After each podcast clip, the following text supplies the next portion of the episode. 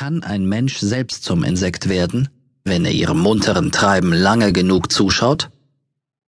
Voraussetzung dafür ist vielleicht, dass sämtliche Beteiligten sich in einem abgeschiedenen Raum befinden, wobei die mit den vielen Füßen deutlich in der Überzahl sind und für Betriebsamkeit dort sorgen, wo eben davon Abstand genommen werden soll. Wie auch immer, Gregor Samsa ist es geschehen. Seine Eltern und die Schwester, mit denen er nicht nur den Wohnraum teilt, bemerken es zunächst ungläubig. Hinter der geschlossenen Tür ist nur mehr ein Scharren zu hören, sonst nichts, obwohl der emsige Vertreter, der die gesamte Familie über Wasser hält, längst aufgestanden sein müsste, um sein Tagwerk zu beginnen.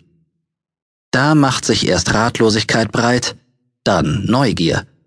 Ein nur natürliches Schaudern muss zunächst überwunden werden, um der Sache auf den Grund zu gehen.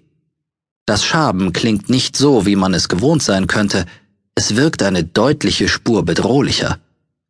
Fast könnte man meinen, es mit einem riesigen Insekt zu tun zu haben an eben der Stelle, wo doch der Gregor aufzufinden sein sollte.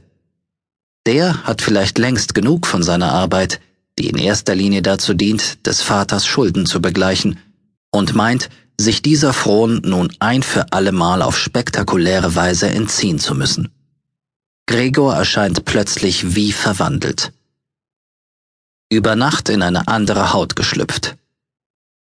Dazu mag der Umstand beigetragen haben, dass er sich der eher aufgezwungenen Verantwortung kaum entziehen konnte.